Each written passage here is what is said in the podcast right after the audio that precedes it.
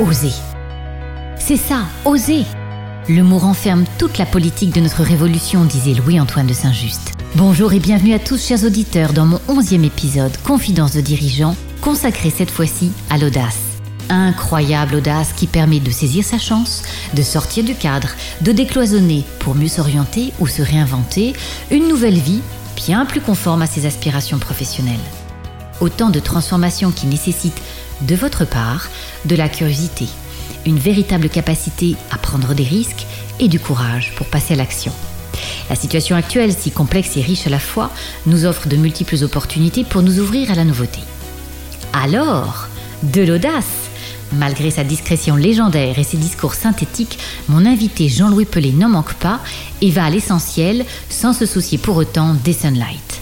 Bonjour Jean-Louis, soyez le bienvenu. Bonjour Bianette. Je vous remercie d'avoir mon invitation et de vous prêter au jeu des questions-réponses sur votre parcours atypique qui prouve qu'un directeur des ressources humaines peut parfaitement endosser le rôle de directeur général et accompagner un groupe dans sa transformation. Pour vous présenter en quelques mots, après un parcours de juriste puis de DRH au sein de plusieurs groupes, dont le groupe Amaury, Jean-Louis, mon anticonformiste, vous saisissez l'opportunité de relever le défi de reprendre la direction générale du célèbre journal L'équipe. Puis, chassé et recruté par Xavier Niel, Jean-Louis, vous reprenez la direction générale de Nice Matin que vous êtes amené à transformer. C'est pour vous un changement radical qui nourrit votre besoin de dépassement et d'oser aller vers la complexité en sortant de votre propre zone de confort. Vous aussi, vous voulez bouger, casser les codes? Alors suivez le guide, c'est par ici. Jean-Louis, nous savons tous que l'orientation professionnelle est un sujet important et délicat à appréhender pour beaucoup. Alors, dans votre cas, saviez-vous ce que vous vouliez faire à la suite de vos études?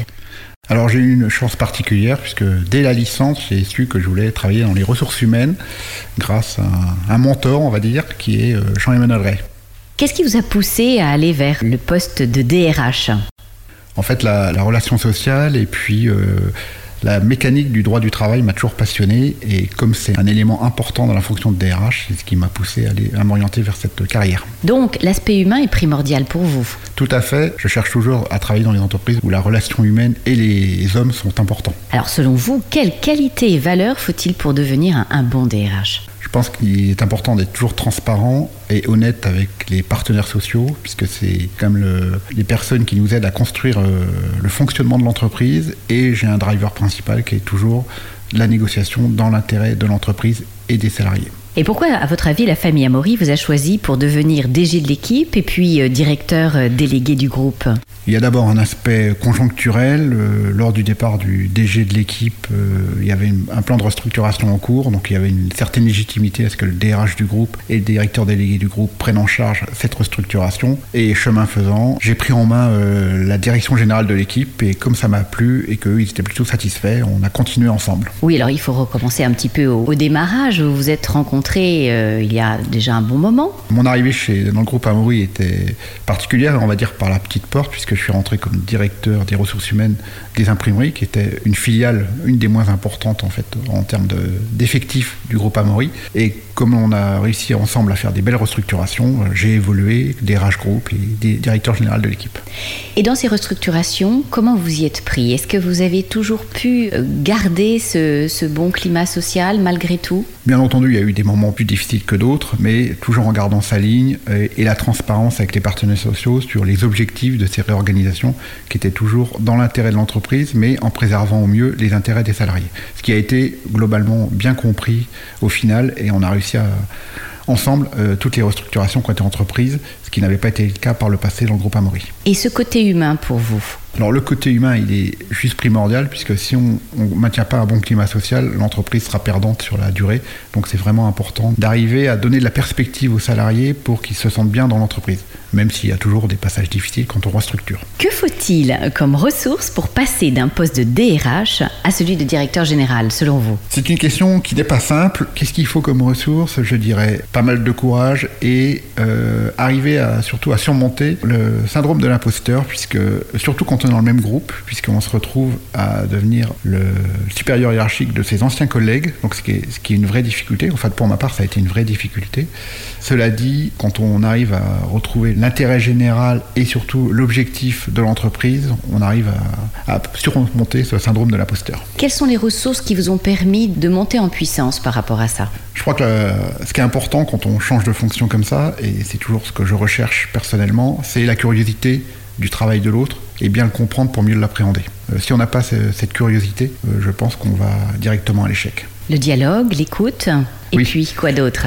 Par moments la persévérance, puisqu'il y, y a forcément des moments difficiles, mais cela dit, euh, je pense que si on a la volonté de comprendre les- le nouvel environnement dans lequel on évolue, on y arrive toujours. Mais c'est juste important de comprendre ce qui a été fait et pourquoi ça a été fait pour mieux l'appréhender et pour mieux le faire évoluer. Aujourd'hui, nous avons euh, affaire à de grandes transformations au niveau du monde professionnel. Comment vous le voyez, vous, de votre point de vue, cet aspect, euh, je dirais, bon, on a la crise sanitaire, bien entendu, mais derrière, il va y avoir des vraies opportunités. Comment vous voyez les choses? Sur les évolutions, on doit tenir compte de comment fonctionne l'entreprise aujourd'hui et comment elle doit fonctionner demain, notamment euh, enfin, dans les secteurs dans lesquels j'évolue, où l'impact du numérique est très important. Et il ne faut pas négliger quand même l'impact fort sur les salariés et comment on les accompagne au mieux. Si on, on néglige ça, on va sans doute euh, dans des entreprises à des vraies difficultés parce qu'il faut vraiment mesurer la difficulté pour les salariés à ce changement qui est très rapide. Et dans la presse notamment, on est vraiment confronté à ça. Ça a été beaucoup plus vite que la capacité humaine à intégrer toutes ces transformations. Donc il faut vraiment, vraiment beaucoup accompagner les salariés. Aujourd'hui, quelle vision avez-vous du poste de DG Alors le, le DG, ça va être, euh, pour moi, c'est clairement le chef d'orchestre avec une importance et ne pas trop s'impliquer dans l'opérationnel puisque c'est pas le rôle d'un DG. Le rôle d'un DG, c'est de donner la direction générale de l'entreprise et l'orientation, la stratégie de l'entreprise, mais c'est pas euh, rester dans l'opérationnel puisque ça, on a des collaborateurs pour le faire. Il faut surtout les laisser faire, autrement, on va dans des dysfonctionnements importants. Quelle direction donnez-vous en termes de vision? Sur Nice Matin, euh, évidemment, c'est comme beaucoup d'entreprises de presse, c'est l'évolution sur le numérique et le- une orientation importante vers des entreprises qui vont apporter un service de communication et euh, d'événementiel pour les acteurs économiques locaux euh, dans la région PACA. À votre avis, pourquoi Xavier Niel vous a choisi? Question un peu compliquée, je ne saurais pas forcément y répondre. Ce qui peut être marquant dans mon parcours, c'est ma capacité à, à restructurer, à réorganiser des entreprises, ce que j'ai fait chez Amaury, mais ce que j'avais fait aussi le groupe WFS avant. Et c'est un peu ce qui me motive et m'intéresse dans tout nouveau challenge. La complexité des relations Exactement. Et plus c'est complexe, plus j'y prends du plaisir et, et plus je me sens bien. Toujours en tenant compte euh, des autres. Des autres et de l'humain, puisque de toute façon, dans les entreprises, et notamment les entreprises de presse, euh, l'humain est juste au centre de nos activités. Pour vous, Jean-Louis, vous êtes passé donc de directeur des ressources humaines à directeur général, ce qui vous conduit à rencontrer des personnalités différentes et à vous sortir de votre poste, puisqu'aujourd'hui vous êtes euh, obligé de, je dirais, de rayonner. C'est un des aspects euh, importants et le, des plus complexes pour moi, puisque c'est n'est pas forcément dans mon ADN euh, ce côté relationnel euh, extérieur, mais j'y travaille et j'ai fait d'énormes progrès depuis ma prise de poste. Et oui, mais justement, ça fait partie de l'évolution et, et c'est vrai que ce n'est pas toujours évident. Qu'est-ce que d'ailleurs vous pouvez conseiller à tous ceux qui veulent évoluer comme ça, de ne pas rester cloisonnés dans leur poste? Alors ce qui est important, il faut, faut l'assumer, c'est savoir prendre des risques, puisque de toute façon, quand on change de poste, on prend forcément un risque. C'est pas l'assurance tout risque, mais je pense que ça fait partie de la vie professionnelle. Pour moi, une carrière sans prise de risque est une carrière un peu terne et morose. Donc sortir de sa zone de confort. Oui, je- ça me paraît juste primordial. Euh, parce que paradoxalement, ne pas sortir de sa zone de confort, c'est se mettre en risque, puisque un jour on peut découvrir qu'on n'est plus du tout adapté à l'entreprise. Quelqu'un va vous venir vous voir pour vous dire que vous ne faites plus l'affaire. Donc c'est important de toujours être en évolution. Évolution, des formations régulières aussi? Des formations régulières, soit par l'entreprise, soit à titre personnel, et surtout, je pense que le maître mot, c'est la curiosité de l'environnement dans lequel on évolue. La remise en question aussi, faire le point régulièrement sur soi. Oui, c'est important. Après, ça, c'est vraiment un- une culture personnelle. Moi, je, je m'interroge beaucoup sur euh, mes actions passées, futures, ce qui me permet d'avancer. Mais je pense que c'est hyper important de, de s'interroger et pas de se dire j'ai fait ça hier, donc je vais continuer à faire ça. On sait très bien aujourd'hui que le monde du travail va évoluer et de nouveaux postes vont se créer. On va devoir changer, évoluer et peut-être avoir plusieurs vies dans une vie. Que pouvez-vous euh, conseiller par rapport à ça? On va désormais avoir plusieurs vies professionnelles et on peut avoir une carrière professionnelle qui peut être assez éloignée de ses études initiales. Mais pour moi, c'est plutôt une chance qu'un inconvénient. Et c'est important de ne pas se mettre des barrières parce qu'on a une culture juridique, on a une culture commerciale et, pas, et se dire on ne peut pas évoluer vers des postes qui sont assez éloignés de ça. Bon, en France, on sait bien que c'est encore assez cloisonné, mais justement, mm. euh, tout ce que nous faisons là, c'est pour montrer à l'ensemble de nos candidats, euh, dirigeants, que l'on peut assouplir, que l'on peut développer d'autres possibilités et, donner sa chance à des personnes sur des compétences. Tout à fait. Et personnellement, je suis quand même convaincu que les études, c'est bien, mais c'est pas indispensable. C'est le paradoxe pour quelqu'un qui a fait des études. Mais je suis convaincu que des autodidactes font des très belles carrières, et j'en ai rencontré un certain nombre. Et ça fait partie des gens que j'observe vraiment et par moments ils apportent beaucoup dans une entreprise par leur, leur, spontanéité et qui ne sont pas dans des carcans qui ont pu être inculqués dans les grandes écoles. Jean-Louis, je suis très attachée à cette idée qu'on peut développer, euh, je dirais, un côté entrepreneurial pour soi et on n'est pas toujours obligé d'être un entrepreneur euh, pour créer une entreprise, mais de toutes les façons, on a aussi cette possibilité d'être un intrapreneur. Qu'en pensez-vous? Oui, tout à fait. Après, le, dans ma logique, c'est toujours important de travailler dans l'intérêt d'une entreprise. Alors que ce soit son entreprise ou l'entreprise euh, d'un actionnaire, euh, boursier ou, familial, peu importe, mais je pense que c'est un driver important pour réussir, c'est de toujours agir dans l'intérêt de l'entreprise. Parce que si on agit dans l'intérêt de l'entreprise, on s'aperçoit que c'est très bénéfique pour son intérêt personnel. Et pour embarquer les autres et pour embarquer les autres, puisque les salariés, ils perçoivent assez rapidement quand vous, vous travaillez dans un intérêt général ou quand vous travaillez dans votre intérêt particulier. Rien que ça, ce driver de l'intérêt de l'entreprise facilite grandement l'engagement des salariés dans l'entreprise. Oui, parce que vous agissez avec transparence. Tout à fait. Et ils comprennent que quelque part, l'intérêt de l'entreprise, c'est leur intérêt. Si l'entreprise fonctionne bien, eux, ils seront préservés. La considération aujourd'hui La considération, c'est juste majeur. Je viens d'un milieu modeste, donc je n'ai pas de, de problème avec ça et je peux côtoyer tous les milieux socio-professionnels, mais je pense que c'est juste important. Assez drôle dans ma vie professionnelle, c'est qu'on pense toujours que je viens d'un milieu plutôt CSP+, ce qui n'est pas du tout le cas. Et c'est très important de pouvoir effectivement considérer chacun.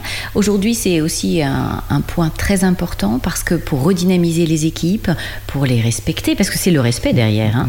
Là, on, va vers des, des situations qui risquent d'être un petit peu plus tendues. Que pouvez-vous recommander? Actuellement Aujourd'hui, avec la, crise sanitaire, la tension qu'il peut y avoir dans les entreprises, effectivement, la considération des salariés et justement les habitudes qui ont été prises avec le télétravail, ça fait partie des choses qui doivent être vraiment prises en considération, puisque le salarié, on a apporté quelque part indirectement un confort de vie avec le télétravail, et ça fait partie des, discussions qu'il doit y avoir dans les entreprises. Oui, donc c'est un tournant majeur aujourd'hui. Euh, clairement, et les personnes qui pensent que après la crise, on va revenir à l'ancien monde, euh, j'y crois pas du tout. Et vous, dans votre cas, vous, vous êtes plutôt favorable au développement du télétravail? Je pense que c'est effectivement un équilibre de vie qui est intéressant. Après, le seul bémol que j'y mettrais, c'est il y a un peu de sur-mesure à faire puisqu'il y a des salariés que l'on met en difficulté sans leur faire faire trop de télétravail. Tout à fait. Et, puis toujours le respect et la confiance derrière. Exactement. Mais c'est un nouveau mode d'organisation du travail. Je pense que c'est vraiment sa capacité à prendre des risques si on n'a pas cette capacité, on a, peur de ça, faut pas le faire parce qu'on va se mettre on va se mettre dans l'échec forcément. Mais la prise de risque, elle est, faut que ça devienne un élément de motivation et non pas un élément de peur, mais un élément de motivation. Quelle serait votre devise, Jean-Louis? Alors, une devise que j'ai vraiment depuis le début, c'est euh, je dis ce que je fais, je fais ce que je dis. Merci, Jean-Louis. Jean-Louis, je vous souhaite beaucoup de succès dans vos fonctions de directeur général de Nice Matin. Je vous remercie pour ce témoignage qui donnera, j'espère, à nos auditeurs l'envie de sortir des sentiers battus pour se découvrir d'autres talents, se réaliser pleinement avec audace et ambition. Et Coluche disait Les portes de l'avenir sont ouvertes à ceux qui savent les pousser. À très bientôt.